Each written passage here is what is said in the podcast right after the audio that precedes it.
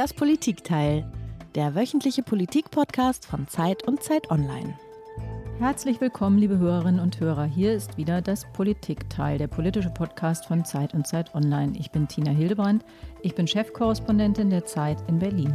Und ich bin Heinrich Wefing, ich leite das Politikressort der Zeit in Hamburg. Jede Woche sprechen wir in das Politikteil mit einem Gast eine Stunde lang über ein Thema. Ja, und diese Woche wollen wir über ein Thema sprechen, das für viele mit Scham verbunden ist und mit Angst und gleichzeitig immer mehr Menschen betrifft, nämlich die Einsamkeit. 14 Millionen Menschen in Deutschland sagen, dass sie sich einsam fühlen. Und das sind keineswegs nur ältere Männer und Frauen, die vielleicht krank sind oder ihren Partner verloren haben. Im Gegenteil, die Einsamkeit ist ganz besonders ein Gefühl der Jungen. Und warum das so ist, darüber sprechen wir mit Diana Kinnert. Sie ist 30 Jahre alt und damit auch ziemlich jung, jedenfalls im Vergleich zu uns, oder Heinrich? Mhm. Und sie ist Unternehmerin und in der CDU und sie hat ein Buch geschrieben zusammen mit Marc Bielefeld, Die neue Einsamkeit. Sie hat auch einen Podcast dazu gemacht, der heißt Allein zu sein. Da wird das ganze Thema auch nochmal vertieft aufbereitet. Herzlich willkommen im Politikteil, Frau Kinnert. Hallo, schön, dass ich hier sein darf. Wie alle Gäste haben auch Sie ein Geräusch mitgebracht.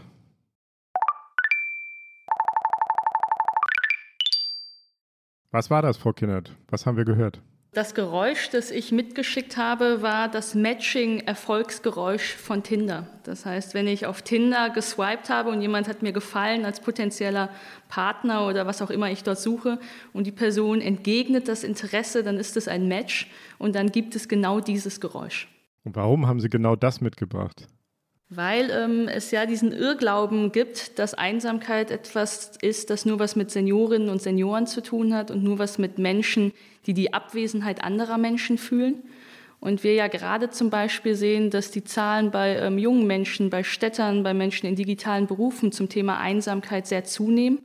Und Tinder für mich so ein Paradebeispiel dafür ist, dass das doch eine Generation ist, die total erreichbar ist, die total vernetzt ist, die alle Möglichkeiten hat, sich mit anderen eben auch auf ganz intimster Weise auszutauschen und vernetzen.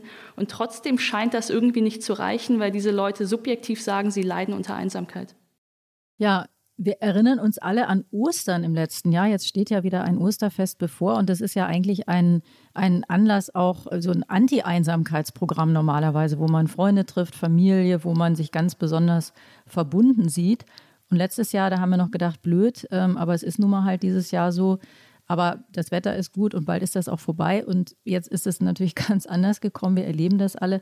Wird es ein besonders einsames Osterfest, Frau Kindert?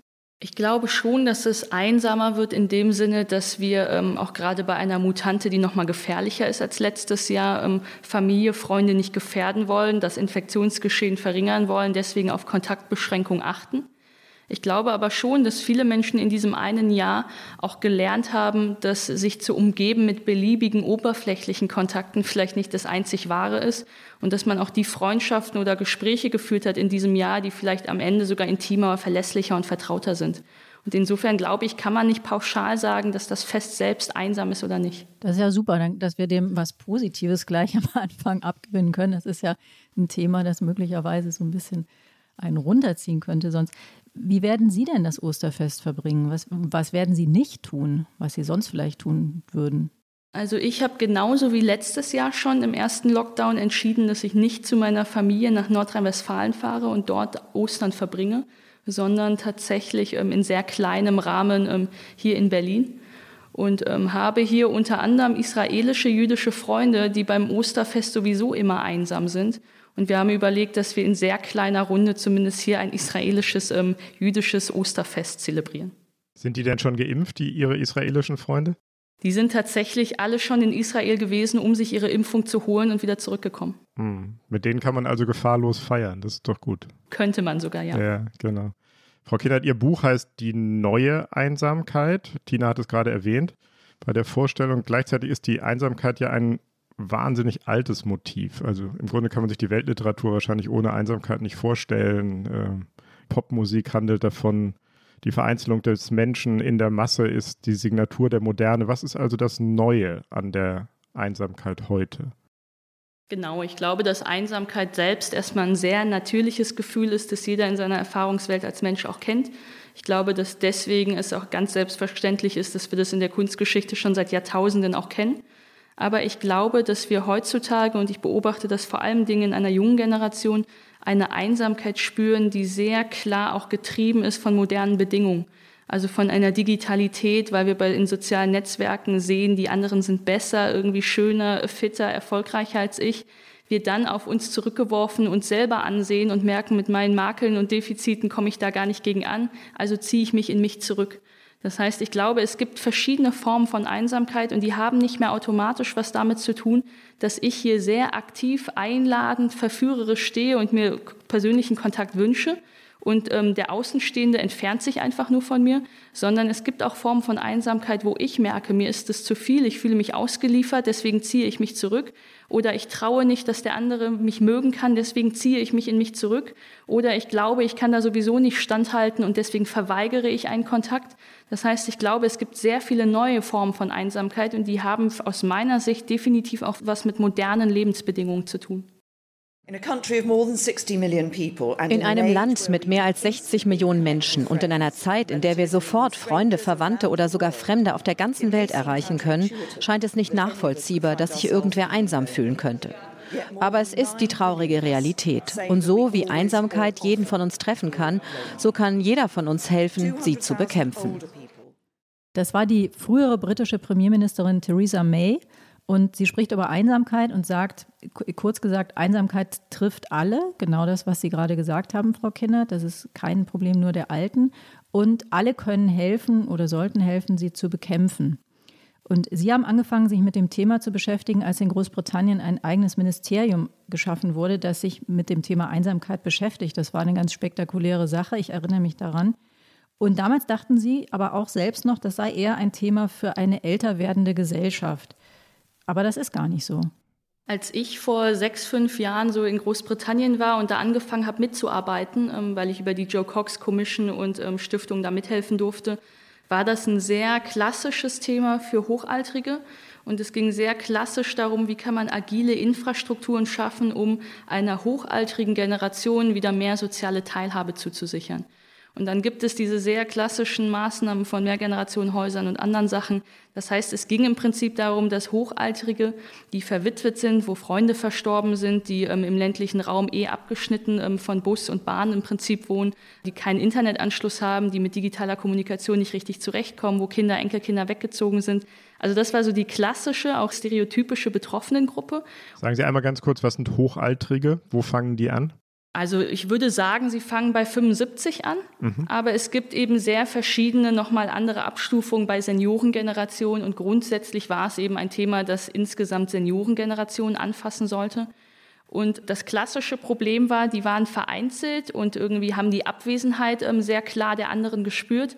Und das heißt, die Lösungsmaßnahme war sehr klassisch, wir bringen die einfach mal miteinander zusammen, also über Mehrgenerationenhäuser, Nachbarschaftsprojekte.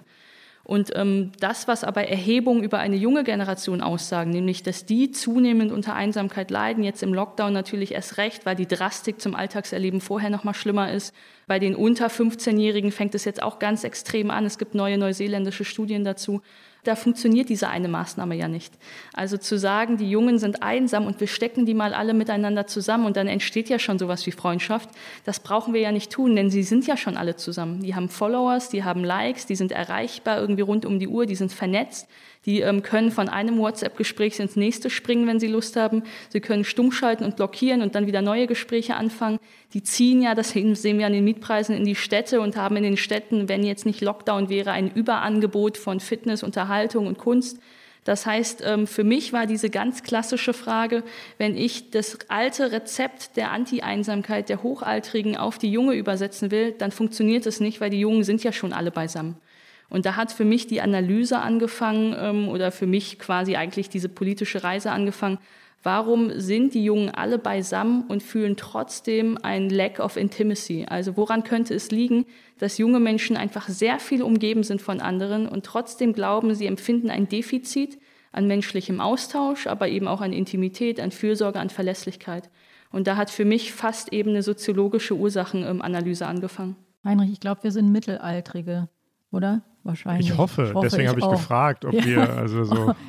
ob wir noch Mittelaltrige sind. War nicht die Rede von Höchstaltrigen, dann sind wir so halb hoch oder so.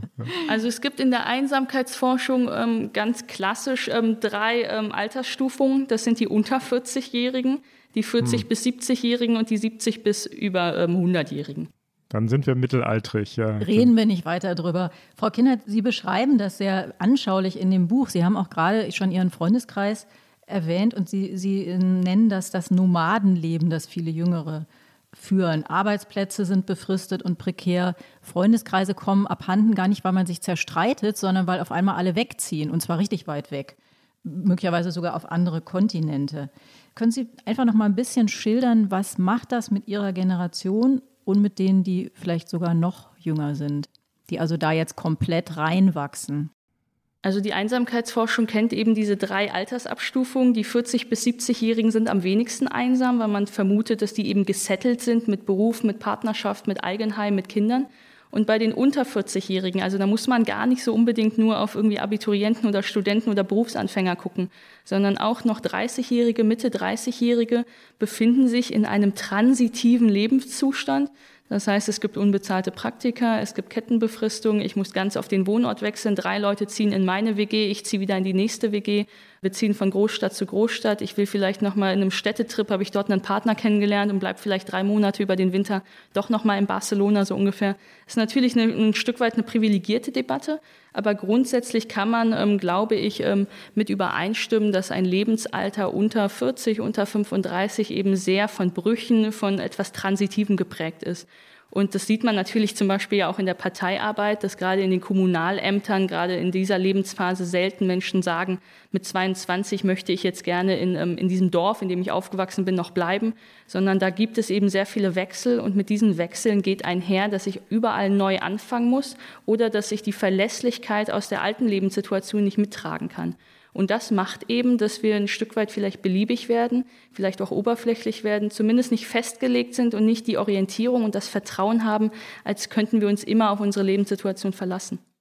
Da würde ich gerne nochmal nachfragen, ist das vielleicht auch ein bestimmter Ausschnitt einer Generation? Also alles, was Sie geschildert haben, klingt jetzt sehr urban, nicht notwendig akademisch, aber doch eher so in die Richtung oder wir machen irgendwas mit Medien. Wenn man heute Maschinenbau studiert oder eine Ausbildung beim Finanzamt anfängt, ist es vielleicht nicht ganz so transitiv und disruptiv. Würde ich zum Teil übereinstimmen und zum anderen Teil gar nicht, weil ich schon glaube, dass eine sehr junge Generation, gerade wenn sie nicht gut ausgebildet ist, heute noch einer ganz anderen ökonomischen Unsicherheit unterworfen ist.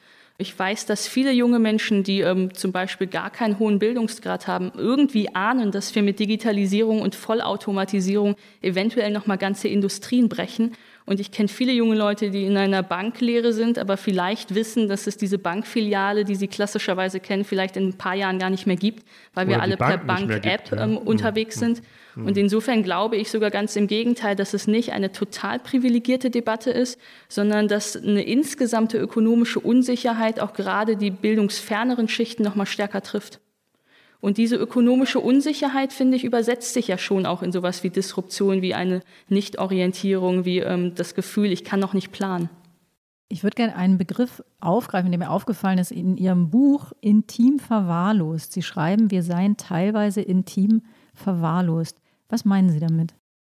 Es ist ein bisschen Marx von mir, aber ich glaube, dass die Wirtschaftsweise, die wir aktuell haben, und das ist schon eine, die sich von der sozialen Marktwirtschaft von vor 30, 40 Jahren, finde ich, unterscheidet, dass die sich irgendwann in ihren Tugenden auch auf unser Kultur- und Sozialleben übersetzt.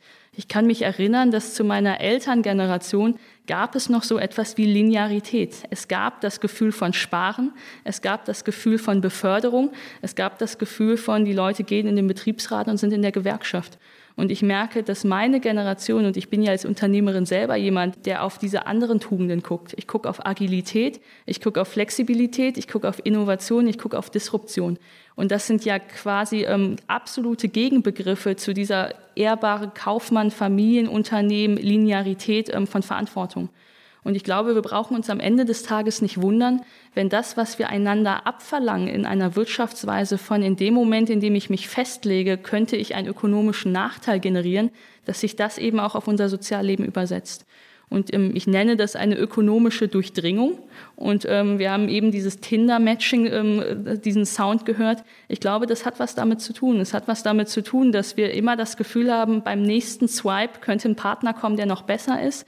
Es hat was damit zu tun, dass ich mich nicht komplett ähm, erkennbar zeige und in Intimität und Gefühl investiere, weil ich auch die Ablehnung und Enttäuschung irgendwie erwarte in diesem Markt von Beliebigkeit und Flüchtigkeit und weiß, wenn es mich am Ende in einem Liebeskummer so doll trifft, dann wirft es mich wieder extrem zurück. Und ich glaube, dass ähm, diese ökonomische Durchdringung auch unseres Liebeslebens und unseres Soziallebens ähm, ein Stück weit Realität geworden ist. Sind Sie sicher, dass Sie noch in der CDU sind, Frau Kinnert? Ähm, ja, ähm, und die Frage bekomme ich ja häufiger gestellt und ich glaube, das sogar ähm, noch ganz, ähm, also noch viel deutlicher. Ich glaube, weil Vertrauensverhältnisse innerhalb der Unternehmen nicht mehr so funktionieren, wie das eigentlich Architekten der sozialen Marktwirtschaft mit Tarifautonomie, mit Betriebsräten, mit Gewerkschaften früher angelegt haben, liegt diese ökonomische Unsicherheit eben vor. Und genau das macht ja auch Raum für Sozialpopulisten von außen, immer von außen den neuen Mindestlohn reinzurufen. Und deswegen halte ich es für eine explizit christdemokratische Antwort, diese Vertrauensverhältnisse zwischen Arbeitnehmern und Arbeitgebern innerhalb der Unternehmen zu stärken und eben nicht diesen Raum aufzumachen, dass eine ganze Generation schreit, es gibt hier Selbstausbeutung und alles ist schlecht.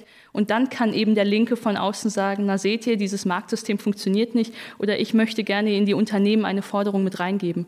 Und mein Modell ist, finde ich, ein bürgerliches. Ich finde auch, dass es ein marktwirtschaftliches ist wenn Arbeitnehmer und Arbeitgeber sich in einem Vertrauensverhältnis nachhaltig aufeinander verlassen können, weil es Verhandlungsmechanismen und Partizipationsmodelle innerhalb des Unternehmens und innerhalb des Betriebs gibt, dann glaube ich, sorgt das am Ende auch nachhaltig für ein anderes Wachstum.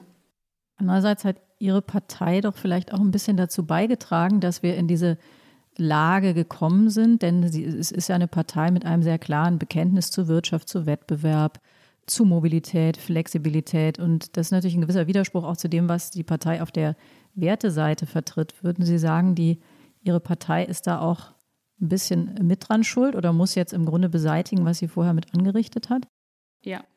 Ich habe ja auch schon einige Male mit ähm, Wolfgang Schäuble über Nachhaltigkeit diskutiert, der ja auch sagt, wir hätten im Kapitalismus einige Male schon in die Speichen greifen müssen.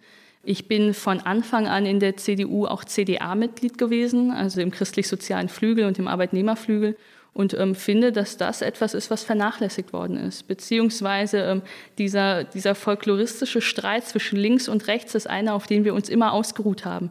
Immer zu sagen, wir sind aber keine Sozialisten, war eine Politik, die uns manchmal ausgereicht hat. Und ich glaube, ähm, dass wir besser sein müssen als das, nämlich dass wir auch in modernen Zeiten uns selbst vergewissern müssen, was soziale Marktwirtschaft für uns bedeutet. I was so surrounded, millions of people in the audience, but I still felt lonely. I still felt misunderstood. I still felt hurt. I had no idea that this life would take me by storm. I had no idea that I would just get sucked up by all of this stuff. And that's just oh so lonely. I'm so lonely.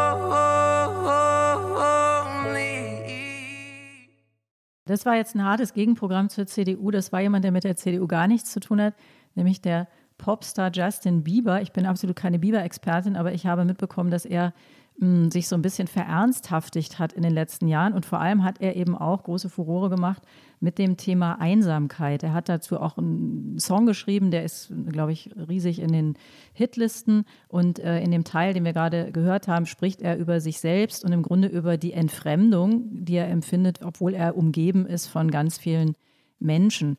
Vielleicht bleiben wir noch mal einmal bei diesem Gefühl tatsächlich der Einsamkeit. Und ich würde Sie gerne noch mal fragen, Frau Kindert, ist Einsamkeit und Depression eigentlich möglicherweise dasselbe oder geht das ineinander über oder muss man das unterscheiden? Weil das klang so ein bisschen, finde ich, bei ihm an. So jemand, der in ein Leben gerät, das überfordert ihn dann und dann rutscht er so ein bisschen weg. Könnte man auch sagen, ist das eigentlich Einsamkeit? Also Einsamkeit und Depression sind medizinisch auf jeden Fall nicht dasselbe, aber Einsamkeit ist der größte medizinische Stressor und mentale irgendwie Einflussfaktor auf dem Weg zur Depression. Und insofern hat es was miteinander zu tun. Ich habe ja Justin Bieber, Taylor Swift und Demi Lovato ähm, lange Zeit jetzt auch beobachtet für meine Einsamkeitsarbeit, weil alle drei ja sehr ikonische Popfiguren für ihre Generation sind und irgendwie hunderte Millionen irgendwie Aufrufe und irgendwie ähm, ja auch irgendwie Rezensionen bekommen. Und man merkt, dass alle drei mit einem Thema von Rückzug, mit einem Thema von Einsamkeit, mit einem Thema von Unverständnis ja sehr erfolgreich sind. Und ich habe am Anfang gedacht, wenn Justin Bieber als eben 14-Jähriger äh, irgendwie durch die Decke geht und jeder kennt ihn und auf einmal hat er Milliarden auf dem Konto, und deswegen ist er einsam, weil jeder was von ihm will. Das ist natürlich eine Situation, die jetzt nicht auf jeden jungen Menschen zutrifft. Das heißt, dazu sagen, genauso geht es allen in seiner Generation und deswegen ist Einsamkeit ein großes Thema, ist, glaube ich, die falsche Schlussfolgerung. Aber ich glaube, dass ähm, bei allen drei Künstlern eben ein Gefühl vorliegt, ähm, mit dem alle anderen ähm, in ihrer Generation auf anderen Ebenen etwas anfangen können. Und dieses Gefühl von irgendwo ausgeliefert sein und ausgestellt zu sein und jeder kennt den Namen, aber man weiß gar nicht, wie es der Person geht, das kann jeder Zwölfjährige auf Snapchat und jede 13-Jährige auf TikTok genauso nachvollziehen. Also ich glaube, dass da nochmal diese andere moderne Bedingung, nämlich was macht eigentlich Digitalität und dass ich schlafe, aber während ich schlafe, können Leute ja mein Profil angucken oder meine irgendwie Nachrichten überall nachvollziehen. Das hat ja was mit einer Dauererreichbarkeit und einer Dauerpräsenz zu tun und dass ähm, die Leute anfangen, in den sozialen Netzwerken mit Filtern ihre Gesichter zu morphen und scheinbar schöner aussehen, als sie eigentlich sind, macht ja was damit, wenn ich in den Spiegel gucke, wie ich mein eigenes Gesicht empfinde. Und ich glaube deswegen, dass viele dieser popkulturellen Erfolge dieser Justin Bieber-Generation und bei Taylor Swift und Demi Lovato ist es ganz ähnlich, dann doch seismografisch sind für ihre Generation. Und ähm, es kommt immer wieder dieses Motiv heraus, dass man sich ausgestellt fühlt, dass man sich ausgeliefert fühlt und deswegen in sich selbst zurückzieht. Und ich habe das vor allem Ding auf TikTok in einer ganz irgendwie weiten, Millionen verbreiteten Meme-Kultur festgestellt. Dort gibt es sowas wie dieses Phänomen Cottagecore, also die Fetischisierung des Landhauslebens.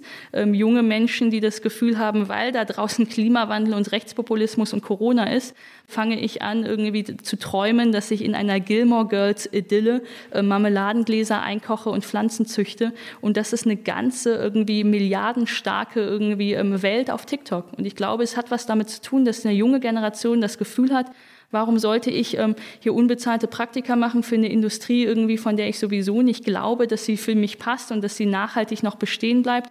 Das Rentensystem kann ich mir sowieso nicht mehr richtig leisten. Ich weiß nicht irgendwie, wann Trump das nächste Mal Präsident wird. Und dann zieht man sich ins Private zurück und das finde ich gefährlich. Also wir haben ja eben schon über Kapitalismus gesprochen und darüber, dass äh, Einsamkeit zur Moderne dazugehört. Alles, was Sie jetzt sagen, deutet nochmal darauf hin, dass wir vielleicht nochmal einen neuen Schub durch die Social Media bekommen haben. Es gibt irgendwie so eine berühmte, glaube ich auch ein bisschen umstrittene Studie von der Universität San Diego, die sagen irgendwie, dass junge Menschen ihren kompletten Lebensentwurf unbewusst geändert haben, seitdem es die Smartphones gibt. Sie treffen sich weniger äh, an Bushaltestellen oder in Parks, sie haben später den ersten Sex und so weiter und so weiter. Ist das so? Ähm, haben wir es vor allen Dingen auch mit einer Social-Media-Einsamkeit zu tun in den Dingen, die Sie beschreiben? Ich glaube definitiv, dass Digitalität einen Einfluss hat auf unser Sozialleben und mit ursächlich auch ist für das ähm, Problem von Einsamkeit. Bei den Hochaltrigen ist es andersherum. Da kann es ein digitales Tool sein, um mit anderen verbunden zu sein. Bei den Jungen bekommt es eben eine kulturelle Sphäre, die schwierig ist. Und ähm, gerade die sehr Jungen haben oft das Gefühl, dass sie in einen Vergleich treten bei allen anderen, wie gesagt, mit irgendwelchen Pastellfarben auf Instagram und mit Gesichtsfiltern, wo sie einfach merken, da kann ich nicht mithalten. Dieses Gefühl von, da kann ich nicht mithalten, macht natürlich was mit einem Selbstwertgefühl und in dem Gefühl von Minderwertigkeit traue ich mich nicht, mich dem anderen zuzumuten. Und das ist eben eine Einsamkeit, die nicht extern auf mich quasi ähm, übertragen wird, sondern bei der ich sehr irgendwie bewusst selber sage, ich mute mich dem anderen nicht zu, weil ich das Gefühl habe, ich kann da sowieso nicht mithalten. Also ist das eine sehr innere Einsamkeit. Sie schreiben in Ihrem Buch, erwähnen, dass 2020 das Jugendwort des Jahres Lost lautete. Das war ja im Jahr, als Corona begonnen hat. Und dann kam das zweite Jahr Corona. Und für viele Jugendliche hieß das keine Abi-Feier, keine Reise, aber auch manchmal keine Lehrstelle, kein Job, kein Nebenjob, mit dem ich mir meine Wohnung finanzieren kann, stattdessen Kurzarbeit oder Arbeitslosigkeit. Sie haben es beschrieben, keine Freunde sehen, stattdessen Netflix oder in irgendwelchen Social-Media-Kanälen versinken und dabei unglücklicher werden. Ist Corona nochmal so ein Einsamkeitsbooster und kriegen wir, ist, ist glaube ich, der Begriff ist schon verwendet worden, eine verlorene Generation? Ich glaube, dass ähm, Corona gerade für eine junge Generation extreme Folgen haben wird und auch jetzt eben in der Betroffenheit sich schon extrem auswirkt Das hat nicht nur damit zu tun, dass zum Beispiel irgendwie Einzelhandel und Gastronomie als die klassischen Industrien, in denen irgendwie Schulabgänger, Studenten auch aktiv sind, dass genau diese Jobs jetzt weg sind, sondern wir erwarten ja ganz viele Insolvenzen auch. Wir wissen, dass der Berufseinstieg schwerer wird. Und diese ökonomische nochmal extra Betroffenheit ist bei einer jungen Generation höher als bei anderen Altersklassen.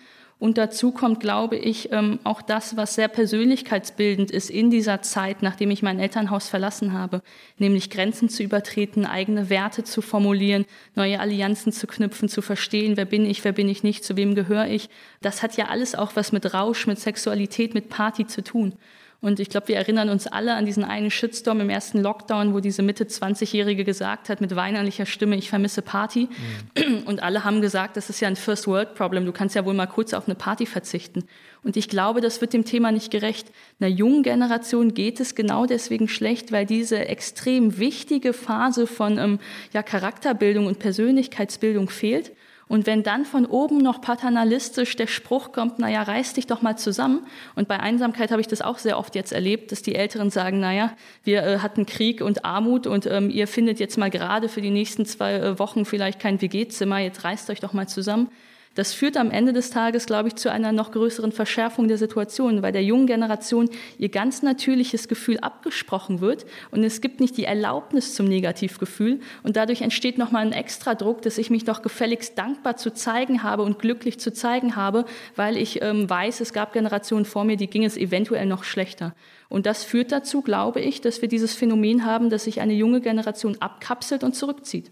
Ich war jetzt bis seit März nicht mehr feiern und ich war davor dreimal die Woche irgendwo und das ist schon traurig. Also ich brauche das nämlich eigentlich. Ich bin darauf angewiesen und darauf zu verzichten, das äh, geht mir schon echt ab. Deswegen wird diese zweite Welle auch so schwierig sein und deswegen werden auch wieder mehr Partys gefeiert, weil einfach so viele das mittlerweile krass vermissen. Gibt es da eigentlich, ähm, oder vielleicht erfahren Sie das auch selber, ähm, Vergleiche, wie das in anderen Ländern ist? Also ist das in Deutschland anders als in anderen Ländern? Ist vielleicht auch dieses Zusammenreißen, also kommt mir spontan relativ deutsch vor. Ist das so? Oder nochmal anders gefragt, sind die Deutschen eher einsamer als andere Länder oder eher weniger? Kann man das sagen? Das kann man nicht so pauschal sagen, ähm, weil ich finde, und es ist wie mit den Infektionen und dem Testen, es kommt ja so ein bisschen darauf an, wie guckt man darauf. Und Deutschland hat selten eine Sensibilität für das Thema gehabt, hat auch keinen politischen Ernst bisher hinter diesem Thema gehabt. Es gibt kaum wissenschaftliche Studien zu dem Thema im Vergleich zu dem, was im Ausland gemacht wird. Und deswegen weiß man einfach sehr wenig in Deutschland dazu. Was ich in Großbritannien gelernt habe und was auf Deutschland auch zutrifft, ist, dass die Industrialisierung unser ganzes Staatswesen natürlich sehr krass geprägt hat. Und wir sehen es am allerklarsten natürlich in Nachhaltigkeit und Industrie. Aber es hat eben auch was mit unserem Gesundheitsbegriff zu tun. Und wer ein gebrochenes Bein hatte, konnte damals halt nicht ins Kohlewerk. Wenn er Depression hatte, musste sie aber wegdrücken, jetzt mal ganz überspitzt gesagt. Und ich kenne natürlich Länder wie, ähm, wie Norwegen, wie ähm, Lettland, wo ähm, als Dienstleistungsgesellschaften ein viel höherer Fokus auf mentaler Gesundheit ist. Und ich in Deutschland immer noch dieses äh, Stigma fühle, naja, mentale Gesundheit ist ja eigentlich noch gar nicht so wichtig. Wir haben in Großbritannien ja zum Beispiel umgesetzt, dass ähm, Hausärzte eine Fortbildung machen müssen zum Thema Einsamkeit, damit ihnen das Thema ja auch im Anamnesegespräch anders geläufig ist. Und das hat ja was schon damit zu tun, dass in dem britischen, in dem deutschen auch Gesundheitswesen und in der Medizinausbildung vielleicht mentale Gesundheit nicht die Priorisierung erfährt, die da eigentlich notwendig wäre. Und insofern ähm, sieht man, dass Deutschland eben als industriell geprägter Staat, auch als Staat, der viel noch auf Eigentum setzt, das ist auch interessant. In, in Ländern wie den Niederlanden zum Beispiel würde die Witwe, die in einer vornehmen ähm, Villa am Stadtrand zieht, ähm, wieder in eine kleinere Stadtwohnung ziehen, um dort näher am Theater zu sein. Und die deutsche Witwe würde sagen, nein, meine Nachbarn würden glauben, es ist eine, irgendwie eine, Einkommen, eine Einkommensbuße oder eine Verringerung meines Sozialstandes, wenn ich die, Villa verkaufe und in die kleine Stadtwohnung ziehe. Also bleibe ich hier sitzen. Und das hat auch was damit zu tun, dass Deutschland, glaube ich, Eigentum nochmal anders bewertet als andere Länder. Also Eigentum macht äh, ab einem gewissen Grad dann auch einsam. Eigentum ist eine Art von Festlegung, die natürlich nichts mit irgendwie mit einer Agilität ein Stück weit zu tun hat. Und am Ende des Tages sind es genau diese Konfliktlinien. Wie flexibel bin ich, um mich auf neue Situationen, auch neue Menschen einstellen zu können? Aber bin ich vielleicht zu flexibel und zu oberflächlich, dass gar keine Intimität entstehen kann? Ich habe im Studium gelernt, dass Eigentum geronnene Freiheit ist, aber das ist äh, wieder, glaube ich, ein ganz anderer Eigentumsbegriff. Geld hieß das, glaube ich, bei Dostoevsky, oder? Geld ist hm? gemünzt. Hm? Geld ist gemünzte Freiheit, ist, glaube ich, bei Dostoevsky, oder? Jetzt sieht man die Germanistin und die Geisteswissenschaftlerin. Vielleicht stimmt es aber auch gar nicht. Vielleicht das nicht. jetzt mal, mal geraten.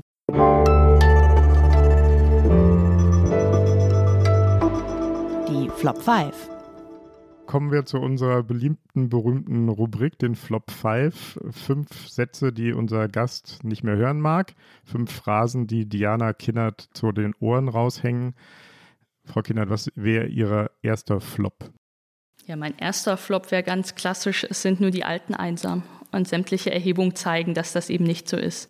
Man kann das ganz leicht sehen, wenn man bei Google, äh, bei der Google-Bildersuche einsam eingibt, dann kommen ganz viele Motive von irgendwie Omas und Opas alleine am Strand, alleine auf der Parkbank. Es gibt das Stereotyp, dass einsam nur sein kann, wer irgendwie alle verloren hat und wer die Abwesenheit der anderen beklagt. Studien sagen, es ist fast das Gegenteil. Man ist einsam, wenn man unter Leuten ist, aber sich denen nicht verbunden fühlt oder sogar ganz aktiv sich ausgeschlossen fühlt. Genau, mit diesem Klischee haben wir, glaube ich, auch im ersten Teil schon oder haben Sie schon gründlich aufgeräumt? Was wäre Ihr zweiter Flop? Die Jungen sollen sich nicht so anstellen. Ich glaube, ich habe zum Beispiel mit Jörg Thaddeus vor kurzem diskutiert. Ähm, der hat auch gesagt, naja, meine Oma, irgendwie Krieg, Armut, ähm, den Jungen geht es doch gut. Irgendwie, warum sind sie so verzweifelt? Warum sind sie so depressiv? Können die nicht einfach optimistisch in die Zukunft gucken? Und ich ähm, finde das irgendwie natürlich auf manche Art und Weise nachvollziehbar, wenn man das relativ vergleicht. Aber wenn sich einer fühlt, wie er sich fühlt, dann ist, glaube ich, der falsche Schritt, ihm dieses Gefühl abzusprechen. Und wenn der junge Mensch ähm, sich verzweifelt fühlt, orientierungslos auch fühlt, ähm, zurückgelassen fühlt, merkt, da geht ganz viel in dieser Welt vor sich, auf das ich gar keinen Einfluss habe, ähm, die Gestaltungsmacht fehlt mir, meine eigene Ermächtigung fehlt mir hier, dann ist das ein subjektives Leiden, das man in erster Linie ernst nehmen muss. Hm. Wobei ich noch total interessant fände, woher dieses Ohnmachtsgefühl kommt. Denn äh, frühere Generationen waren möglicherweise ja genauso ohnmächtig. Was jetzt nicht heißen soll, dieses, äh, dieses Gefühl in Frage zu stellen oder zu bezweifeln oder genau das zu tun, was sie, wovor sie gerade gewarnt haben, zu sagen, hey, ist nicht so wichtig. Trotzdem wäre es analytisch interessant zu erfahren, woher kommt dieses Ohnmachtsgefühl. Meine These wäre, und da bin ich ähm, sehr nah an dem Flexibilitätsregime von Richard Sennett, mhm. es hat eben was damit zu tun, dass Kirche, Parteien, ähm, dass wir nicht mehr diese Marken von damals haben, auf die wir uns haben verlassen können. Es hat was damit zu tun, dass meine ökonomische Sicherheit nicht planbar geworden ist mit Sparen und Befördern, sondern dass es eben immer neu anfängt. Ich habe auch ganz viel darüber nachgedacht, was es eigentlich bedeutet hat, wenn man damals zwei Fernsehsender hatte. Sonntagabends wusste man, was geguckt wird. Den ganzen Montag habe ich mit Kollegen über den Tatort gesprochen. Und heute bin ich entweder auf Netflix in einem sehr personalisierten Unterhaltungsstrang oder irgendwie in Telegram-Chats, wo ich irgendwie Diskussionen führe, die total abgeschnitten sind von eigentlich Öffentlichkeit. Oder wenn ich auf TikTok eben nur personalisiert die Unterhaltungsvideos zugespielt bekomme, wo ich schon vorher geliked habe dann fehlt natürlich auch sowas von gemeinsamer Grundlage. Also ich glaube, was Leute ähm, in dieser ähm, ho hoch individualisierten Gesellschaft heute fehlt, ist so etwas wie Kollektiverfahrung. Mhm. Fridays for Future ist ein Gegenbeispiel, aber ich glaube, dass wir sehr viel Individualisierung erfahren und das bedeutet am Ende auch, dass Solidarität zerschlagen wird. In dem Moment, in dem ich weiß, Dieter und Herbert neben mir im Betrieb geht es genau gleich wie mir, kann man ja gemeinsam aufstehen. Wenn aber jedem jungen Menschen irgendwie eingeredet wird, das ist eine ganz hochindividuelle Situation, dann ist es, glaube ich, schwierig, dort an Solidarität zu arbeiten. Wobei ich äh, kann es mir nicht verkneifen, als Tochter einer alleinerziehenden Mutter zu sagen, dass die Tatsache, dass die Kirche nicht mehr so viel Einfluss hat und so viel zu sagen, auch für sehr viele Menschen einen gewaltigen Zuwachs an Freiheit bedeutet. Wenn wir die Aber Kirche als Marke des Sittengehorsam brandmarken, dann ja. Aber ich glaube, dass insgesamt eben diese bekannten Orientierungssymbole von damals, wer auch immer das für wen auch immer war, dass sich das ein Stück weit aufgelöst mhm, hat. Ganz klar. Mhm. Ich glaube, wir sind jetzt bei Flop 3. Was wäre der dritte Flop? Ich habe gar nicht so viele aufgeschrieben, ehrlich gesagt. Der dritte Flop äh, wäre für mich, dass man, dass Einsamkeit etwas sehr Privates ist und der Staat nichts dagegen tun kann. Mhm. Da kommen wir gleich noch zu. Genau, vielleicht lassen wir es einfach mal so stehen. Haben, haben Sie noch einen vierten? Ein vierter Flop wäre vielleicht, dass man sagen würde, Menschen, die, ähm, die einsam sind, was würde man denen raten? Und dann kommt oft der Spruch, geh doch unter Menschen. Und ich glaube, dass das eine falsche Empfehlung ist. Ich glaube, wichtig ist, dass man in einem Zustand von alleine sein sich ja erstmal kennenlernt, seine Grenzen herausfindet, seine Stärken und Neugierden. Und dann eben, weil wir, dies, weil wir das ja eben besprochen hatten, dass eine Einsamkeit bei jungen Menschen vor allem was mit Minderwertigkeit zu tun hat und mit dem Gefühl, ich mute mich anderen nicht zu. Und so einer Person zu sagen, naja, dann geh doch erst recht jetzt mal auf die Party und rede doch mal mit den Fremden, ist, glaube ich, auch eine Empfehlung, die nicht so oft Früchte trägt, sondern es geht erst darum, dass man sich selbst mögen lernt und versteht, dass man sich gerne anderen Leuten zumuten darf. Insofern ist mein erster Ratschlag für Einsamkeit immer, äh, bleibe alleine erstmal und lerne dich kennen und mögen. Sie haben gerade gesagt, Sie haben gar nicht so viele weitere Flops. Wir wollten jetzt im zweiten Teil des Gesprächs ein bisschen darüber reden, was kann man denn vielleicht gegen Einsamkeit tun. Sie haben jetzt schon zwei Dinge angesprochen. Tina, wollen wir auf den fünften Flop verzichten und gleich zum Gegenprogramm einsteigen? Ja, wir, wir brauchen ja auch dringend eine Portion Optimismus. Ähm, das ist ja wahnsinnig interessant, finde ich, ähm, und macht nochmal, glaube ich, andere Dimensionen auf bei dem Thema. Aber es ist natürlich auch ein bisschen deprimierend, diesen Kosmos an Einsamkeit zu besprechen. Deswegen fände ich unbedingt gut, wenn wir mal drüber reden, wie man da rauskommt.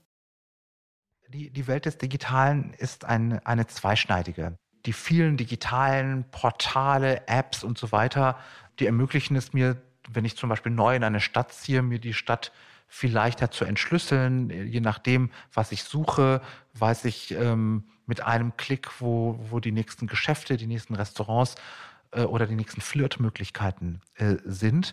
Und ich bin, ich kriege vielleicht leichter einen Zugang in die mir ansonsten fremde Umgebung. Aber gleichzeitig gibt es da auch eine Kette von Trugschlüssen in der Welt des Digitalen, denen man aufsitzen kann, weil zum Beispiel die Verlockung groß ist, seine äh, Kontakte mit anderen Menschen aufs Digitale zu begrenzen und äh, sozusagen gar nicht mehr vor die eigene Haustür zu treten. Und ähm, wenn man vielleicht von, von Natur aus eher ein sozialer Vermeider ist, vielleicht ein bisschen sozial ängstlich ist auch, dann wird damit viel eher sogar noch der Rückzug in die eigenen vier Wände erleichtert durch die digitalen Plattformen. Also insofern würde ich zusammenfassen, die ganzen Portale, Apps und so weiter können eine Einstiegshilfe sein, aber ähm, sie halten nachher nicht das, was ich wirklich als soziales Wesen an Netz brauche, um mich wohlzufühlen, um gesund zu sein und, und Zufriedenheit zu empfinden. Ja, das war der Stressforscher Mazda, ich hoffe, ich spreche es richtig aus, Adli, den Sie auch in Ihrem eigenen Podcast zitieren. Er hat nochmal auf den Punkt gebracht, was wir auch teilweise schon besprochen haben. Und er hat das Wort Einstiegshilfe benutzt. Sie haben das vorhin erklärt, dass das für Ältere so sein kann. Aber es klingt, alles, was Sie gesagt haben und was er selbst jetzt nochmal sagt, klingt auch ein bisschen eigentlich eher für mich wie eine Einstiegsdroge, also was, was erstmal Spaß macht, wo man denkt, das ist eine feine Sache, was einen aber dann runterzieht und man gar nicht mehr rauskommt. Die naheliegende Frage wäre, sollten wir denn die sozialen Medien dann einfach abschalten? Das ist etwas, was ich als ähm, freiheitlich-bürgerlicher Mensch ähm, nicht für realistisch halte. Aber ich glaube, wir brauchen einen sehr emanzipierten Umgang. Und es wäre wichtig, dass wir anfangen, über Digitalität zu sprechen, statt nur über Digitalisierung. Denn es geht eben nicht nur um eine technologische Infrastruktur und was alles möglich ist, sondern welche Mechanismen sich dadurch kulturell erst bei uns entwickeln. Und ich würde Master Adli in dem Moment auch gar nicht so unbedingt zustimmen, dass ähm, digitale Tools nur eine Einstiegshilfe sein sollten. Ich kenne viele Beziehungen jetzt auch zu meiner Familie auf den Philippinen, was zum Beispiel nur digital stattfindet, was aber trotzdem für mich eine sehr warme, verlässliche Beziehung sein kann. Aber es bedeutet natürlich, also ich glaube, der große Trugschluss beim Digitalen liegt darin, dass ich mir ähm, eine Erfahrungswelt designen kann, die nur meinen eigenen Vorstellungen entspricht. Und dann erleben wir das, was wir ja klassischerweise die Filterbubble nennen, das Zersplittern in Teilöffentlichkeiten. Ich begegne auf dem Marktplatz, in der Nachrichtensendung, in der Zeitung, im echten Leben nicht mehr die Diversität und den Pluralismus an Meinung und Gegenmeinung, sondern ich kann genau diesen Pfad mir designen im Internet, wo mir genau nur das gespiegelt wird, was ich sehen möchte und kann den Zufall eigentlich annullieren. Und ich glaube, wenn man ein Mensch ist, ähm, der ähm, ja, kontaktscheu ist, der in sich zurückgezogen ist, der konfrontationsvermeidend ist, dann bietet das Internet genau dieses gefährliche Experience Design, dass ich mir genau das nur suchen kann, was mich selbst irgendwie harmonisch hält. Und am Ende ähm, mündet das eventuell auch eben in einer politischen Kultur, wo man gar nicht mehr miteinander streiten kann. Wie halten Sie das denn mit sozialen Medien? Also es gibt ja, es gibt ja die, die ich glaube, es ist ja immer noch Fastenzeit. Ne? Man, es gibt, glaube ich, einige, die auch soziale Medien fasten oder jedenfalls stundenweise oder so. Ist das sinnvoll oder ist das Quatsch, weil es eigentlich künstlich ist? Also ich ähm, hatte das noch nie, dass ich mir künstlich gesagt habe, diese 24 Stunden oder diese, diesen Monat irgendwie, dann mache ich es nicht an. Für mich ist das Internet ja teilweise eben auch ein Berufswerkzeug und deswegen kann ich auch gar nicht so richtig darauf verzichten. Aber man sollte sich ja eben beobachten, ob es einen mental eher herunterzieht und eher in die Vergleichbarkeit zieht oder ob man es für sich nutzen kann. Für mich ist wichtig, ähm, dass ich zum Beispiel auf Twitter andere Leute nicht blockiere und stumm schalte, sondern dass ich da irgendwie, dass ich das als Bereicherung empfinde, wenn ich mal etwas lesen und lernen darf, was nicht nur meiner eigenen Meinung entspricht. Aber das ist, wie gesagt, das hat, eine, das hat dieses, dieses Design dieser Erfahrung ist im Internet, glaube ich, eine andere Möglichkeit. Aber das erlebt man im echten Leben, im analogen Leben ja auch. Wenn ich ähm, nach der Wahl von Donald Trump war es ja so, dass sehr viele liberale junge Amerikaner das Thanksgiving-Essen boykottiert haben, weil sie wussten, mein Onkel muss ja Donald Trump gewählt haben. Und dann ist ja die Frage, setze ich mich trotzdem zu diesem Familienessen und halte diese Meinung aus und entgegne da vielleicht auch Argumente oder ziehe ich mich da einfach zurück? Und dieses Zurückziehen ist aber im Internet, glaube ich, sehr viel einfacher. Was Sie beschreiben, gerade so dieses Design der Welt, mit der man konfrontiert ist im Netz, das ist das eine. Das andere ist, worüber ich die ganze Zeit nachdenke, Einsamkeit hat ja auch damit zu tun, dass es keine Berührung gibt, dass die Welt so unphysisch wird, unhaptisch, dass ich niemanden um mich herum habe, ist das nicht auch eine Folge der Digitalität, von der Sie sprechen? Nicht nur, dass ich mir mein, meine Welt so bauen kann, wie ich will, sondern die Welt ist auch berührungsreduziert, kontaktarm, digital distanziert. Ich glaube, dass das auch eine Folge ist, aber wir sehen ja jetzt zum Beispiel nach 13 Monaten Lockdown oder Lockdown Light, dass es ja viele Menschen gibt, die ihre Zoom-Meetings nicht mehr sehen können. Also am Anfang Total. war es vielleicht noch lustig, irgendwie Bier zu trinken und Wein zu trinken in einem Zoom im Raum und mit Freunden so zu feiern. Wir wissen, dass uns das nicht reicht und dass uns das nicht genügt. Insofern sehe ich da nicht die große Gefahr, dass sich das verselbstständigt und wir gerne auf Berührung verzichten. Ich glaube, da ist unser, ähm, unser inneres Gefühl schon stark genug, dass wir das wollen. So stark sogar, dass wir das Infektionsgeschehen sogar vernachlässigen. Sie haben vorhin ähm, die Frage gestellt oder gesagt, dass viele Einsamkeit für ein persönliches Problem halten, auch speziell in Deutschland, dass es da wenig Studien dazu gibt. Und ähm, dazu gibt es auch Umfragen. 60 Prozent sagen, das zitieren Sie in Ihrem Buch, Einsamkeit ist ein persönliches Problem. Sie sehen das vermutlich anders. Das ist ja eine grundsätzliche Frage. Ist es ein Phänomen oder ist es ein Problem? und ist es auch ein Problem, um das sich der Staat kümmern muss oder muss das eine Gesellschaft aus sich selbst herausbringen? Also wäre es aus Ihrer Sicht richtig, wenn im nächsten Kabinett, das wir ja hoffentlich noch in diesem Jahr bekommen. Du bist ja optimistisch, Tina. Ja, stimmt, fällt mir auch gerade auf. Also im nächsten Kabinett jedenfalls auch ein Einsamkeitsminister oder eine Ministerin wäre. Ich habe so ein Ministerium vor fünf Jahren mal gefordert. Heute würde ich da wieder von Abstand nehmen, weil ich als bürgerlicher Mensch irgendwie keinen super aufgeblasenen Staat haben möchte. Aber ich denke schon, und da gibt es ja Vorbilder in anderen Ländern, dass es zumindest eine staatliche Stelle geben muss, die dafür zuständig ist. Und weil ich Einsamkeit als ein Thema empfinde, das eben sehr interdisziplinär und politikfeldübergreifend auswirkt und bekämpft werden muss, würde ich mir am liebsten so eine Beauftragten- oder Staatsministerstelle vorstellen, ähnlich wie Integration oder Digitalisierung. Und es hat gar nicht primär was damit zu tun, dass ich glaube, da kann ein Staat jetzt mal per Gesetz irgendwie diktieren, wir sollen jetzt nicht mehr einsam sein, sondern man hätte endlich mal ein Budget, mit dem man ähm, Forschungsaufträge im Bereich machen kann. Man hätte vielleicht mal einen runden Tisch, wo man alle ähm, Maßnahmen, die es ja seit Jahrzehnten schon gibt, auch von Gemeinden und Wohlfahrtsverbänden mal zusammenträgt, orchestriert, evaluiert, als Pionierprojekte nach vorne stellt. Es braucht, glaube ich, und das haben wir in Großbritannien erlebt, in den Niederlanden auch, eine große politische Kampagne, die das Thema Einsamkeit ähm, entstigmatisiert, die auch das als Gesundheitsherausforderung darstellt. Denn es gibt eben diese ganzen internationalen Studien, dass Einsamkeit sich auf Demenz, auf Depression, auf Angstzustände, auf Herz-Kreislauf Herz-Kreislauf-Erkrankungen, sogar am Ende also sehr reell auch auf physische Konsequenzen negativ auswirkt.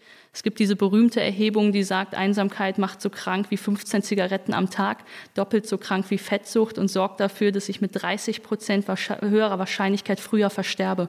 Und das sind ja einfach sehr ähm, radikale Gesundheitskonsequenzen, von denen ich sage, ähm, das kann man als Staat nicht ignorieren. Das kann man als Staat nicht ignorieren. Wir wollten ja jetzt auch so ein bisschen darüber sprechen, was sind Ratschläge, Wege vielleicht aus der Einsamkeit. Was geht da durch Ihren Kopf? Man hat es vermutlich aus meiner Analyse schon gehört. Ähm, es gibt sehr, sehr viele Metaebenen. Natürlich hat es was damit zu tun, dass eine junge Person sehr selbstverantwortlich für sich ist und sagen muss, okay, ich mute mich eben anderen zu, ich habe dieses Selbstvertrauen. Dann muss es eben auch Erziehungsberechtigte und Eltern angehen, die merken, ähm, dass mein Kind so lange am Telefon ist, bedeutet nicht, dass ich, ihm, dass ich das Kind davon wegzerren muss, sondern es hat was damit zu tun, dass es vielleicht eine Flucht in eine Welt ist, in der ich sozial anerkannt bin und in der meine Gefühle auch zählen dürfen. Und paternalistisch von draußen reinzuprügeln, ist vielleicht auch nicht die richtige Art, mit dieser jungen Generation umzugehen. Es hat eventuell eben was damit zu tun, und das ist eine meiner Hauptthesen, dass ähm, eine junge Generation von ihrer ökonomischen ähm, Situation so überfordert ist und sich dort so orientierungslos fühlt, dass ich mir als CDUler auch wünsche, wir würden die Vertrauensverhältnisse in den Unternehmen und Betrieben stärken, indem wir dort nochmal für eine andere Kultur von Arbeitnehmerrechteverhandlungen streiten. Ich glaube, dass wir ähm, in Medienkunde ähm, oder ganz allgemein als Gesellschaft neu verhandeln müssen, wie wir mit Digitalität und den kulturellen Einflüssen des Digitalen umgehen. Ich glaube, dass wir uns Gedanken machen müssen darüber, ob wir ähm, die Individualisierung und den Individualismus, den wir heute erleben, nicht nur als ähm, eine Bewegung zu mehr Freiheit und Privilegien ähm, verherrlichen oder ob es eben auch negative Komponenten hat, wenn wir Bindungslosigkeit verherrlichen und da muss es vielleicht auch eben eine kulturelle Debatte darüber geben, ob wir eine beziehungsfähige Gesellschaft sein wollen. Sind Sie denn sehr optimistisch, dass der Staat das leisten kann? Wir haben ja jetzt gerade in Corona erlebt, dass er auf sehr vielen Ebenen äh, sehr schlecht in der Lage ist, Dinge zu leisten. Und jetzt soll er sich demnächst auch noch um Einsamkeit kümmern. Kriege ich ein bisschen Angst. Ich würde mir wünschen, wenn eine der Erfahrungen jetzt auch aus dieser Pandemiebekämpfung ist und eben auch aus diesen anderen äh, Negativfolgen, dass mentale Gesundheit zählt und wichtig ist, dass es sehr diverse Lebensentwürfe jetzt auch gibt, die unter dem Lockdown unterschiedlich leiden und dass man gerade in der Post-Corona-Zeit vielleicht nochmal auf das Wohl der jüngeren Generation guckt. Und da sehe ich insofern eben schon den Optimismus. Ich sehe auch jetzt in den einzelnen Landesregierungen erste Forschungsaufträge im Bereich Lebensqualität unter Lockdown und dann kommt Einsamkeit eben sehr schnell als Negativerfahrung mit heraus. Und das finde ich wichtig. Ich glaube, wie gesagt, nicht, dass der Staat ähm, und linke Regierungen machen das im Ausland durch so eine neue, äh, durch einen neuen Kollektivismus gegen Einsamkeit kämpfen sollen. Das ist ja nicht meine Antwort. Meine Antwort ist, dass ich das Individuum befähigen möchte und das ist am Ende des Tages dann doch, glaube ich, eine, eine demütige, zurückhaltende Haltung des Staates. Und ich bin grundsätzlich optimistisch, weil ich natürlich merke, dass mit einer Taylor Swift, Demi Lovato und Justin Bieber Generation eine ganz neue Selbstverständlichkeit einzieht, mit diesen Themen umzugehen. Und durch die Pandemie sprechen wir viel mehr darüber als vorher. Vielleicht ist das endlich auch mal eine positive Folge der Pandemie. Was würden Sie denn jemandem raten, der zu Ihnen kommt und sagt, ich bin so einsam, Diana, was soll ich tun? Es kommt natürlich darauf an, welche Art von Einsamkeit das ist. Wenn das jemand ist, eben der die Abwesenheit der anderen beklagt, weil er digital nicht angeschnitten ist und irgendwie angebunden ist und keine Möglichkeit hat, irgendwo hinzugehen, dann muss man natürlich schauen, wie kriegt man diese Infrastrukturen zu dieser Person. Es hat oftmals was mit finanzieller Teilhabe zu tun, dass sich Menschen dann eben keine Vereinszugehörigkeit oder Kinotickets leisten können. Dann gibt es auch noch mal eine andere Lösung. Wenn es aber dieses klassische Gefühl ist, ich bin eigentlich in dieser Welt umgeben von Menschen, aber fühle mich einsam, dann scheint es was damit zu tun zu haben, dass diese Person sich andere nicht zumuten möchte. Und dann muss man, glaube ich, dieser Person eben nicht empfehlen, sich einfach in die Menge zu drängeln und zu gucken, was passiert, sondern da muss man sich mit sich selbst beschäftigen. Ähm, woran liegt das, dass ich mich anderen nicht zumuten will? Wo könnte ich ein Gewinn für andere sein und irgendwie über einen Einladungscharakter schauen, ob man so das Selbstwert steigern kann, damit Einsamkeit sich ganz natürlich auch wieder auflöst. Aber Selbstbefragung ist das Schlimmste und Härteste, was man sich zumuten kann. Und vermutlich die, die größte und wichtigste Voraussetzung ja. für gesunde Beziehung. Hm. Sie selbst gehen ja gerne angeln. Das ist eigentlich auch was, was die meisten wahrscheinlich eher mit Einsamkeit, auf jeden Fall aber mit Schweigen verbinden würden. Für Sie ist es aber äh, gar nicht einsamkeitsfördernd, sondern ganz im Gegenteil. Ja, das war jetzt ganz erstaunlich. Bei dieser ganzen Buchpromotion, die ich gemacht habe, wollten immer sämtliche Fernsehsender und so irgendwelche Bilder vom Angeln haben, wo ich gesagt habe, ihr habt das Thema nicht verstanden. Das ist ja eigentlich für mich ein Anti-Einsamkeitsbild, weil ich mich da kennenlerne, weil ich in eine Nachdenklichkeit komme, weil ich da ja auch so rekapituliere, worüber ich gerne sprechen möchte. Und wenn ich aus diesen ähm, stillen Momenten wieder in eine Freundschaft, wieder in eine Beziehung gehe, dann fühle ich mich da ganz anders aufgeladen und gesehen, weil ich mich auch ganz anders zeigen kann. Also für mich sind diese Momente von Alleinsein eher ein Auftanken. Also mehr Angeln wäre Ihr Tipp gegen Einsamkeit. Ist aber, glaube ich, schwer, einen Angelschein zu kriegen, oder? Gar nicht es, ist, so einfach. es ist gar nicht so schwer. Ähm, es ist auf jeden Fall empfehlenswert. Aber es ist mein privates Hobby. Ich weiß, dass andere sich gerne anders zurückziehen. Aber ganz zum Schluss, jetzt haben Sie nochmal eine wichtige, glaube ich, Differenzierung angesprochen. Alleinsein und Einsamsein. Alleinsein persönlich zum Beispiel genieße ich total. Und wenn ich nicht häufig genug für mich sein kann, geht es mir auch schlecht. Einsamkeit ist was, würde ich sagen, komplett anderes, was Bedrückendes, Belastendes, was mich fertig macht. Es gibt bei Einsamkeit und Alleine sein äh, keine objektifizierbare wissenschaftliche Grenze, Klar. sondern es entscheidet sich ganz privat an dem Gefühl. Das eine ist für mich ein subjektives Leiden, das andere empfinde genau. ich als Bereicherung und Erholung. Und ähm, genau so muss man das für sich auch ähm, sehr äh, selbstbewusst wahrnehmen. Tina, kennst du Alleinsein als Luxus? Ja, absolut, total. Also ich, ich glaube auch, ich finde es auch nötig. Ähm, das hat, glaube ich, auch wieder damit zu tun, ob man extrovertierter oder introvertierter Typ ist. Ne? Für introvertierte Leute ist einfach Geselligkeit dann ab einem gewissen Level oft großer Stress, obwohl man alle Leute mag, aber das ist dann einfach ein bisschen zu viel. Ich finde es ja gut, dass wir am Ende jetzt doch noch irgendwie so eine heitere oder optimistische Kurve gekriegt haben, damit unsere Zuhörerinnen und Zuhörer nicht total traurig in die Osterpause gehen. Das ist aber sehr wohl dosierter Optimismus, oder? Findest du nicht? das also, stimmt. Mehr ist nicht drin. Ja, es ist eine sehr junge Debatte, finde ich. Und es ist eben eine Kulturdebatte, die, finde ich, gerade erst anfängt. Ja, das war es wieder, das Politikteil, der politische Podcast von Zeit und Zeit Online. Schreiben Sie uns, liebe Hörerinnen und Hörer, wenn Sie wissen wollen, wo man einen Angelschein bekommt, dann leiten wir das an Frau Kinnert weiter. Schimpfen Sie gerne, loben Sie uns, fragen Sie uns, was Sie uns fragen wollen, schicken Sie uns auch gerne Vorschläge. Wir freuen uns über die Vorschläge und haben ja auch einige schon aufgegriffen. Und ähm, alle Anregungen sind total willkommen und gehen gerne an die Mailadresse daspolitikteil.zeit.de. Und jetzt kommt der Moment, wo wir uns bedanken. Wir bedanken uns bei den Pool Artists, bei Felix vor allen Dingen und bei den Pool Artists insgesamt, unserer Produktionsfirma, bei Lena von Holt, die uns jede Woche bei der Recherche unterstützt und den Politikteil erst möglich macht, und bei Pia Rauschenberger von Zeit Online, unserer Podcast-Patin dort. Und natürlich bei Ihnen, liebe Diana Kindert. Vielen Dank, dass Sie bei uns waren. Sehr gerne, vielen Dank. Danke. Und Sie bekommen auch noch die, eine Tasse von uns. Es gibt nämlich das Politikteil als Tasse. Die können Sie dann vielleicht mit zum Angeln nehmen. Sehr toll. Vielen Dank. Vielen Dank. Schöne Ostern. Danke. Bleiben Sie heiter und möglichst nicht zu einsam. Ciao.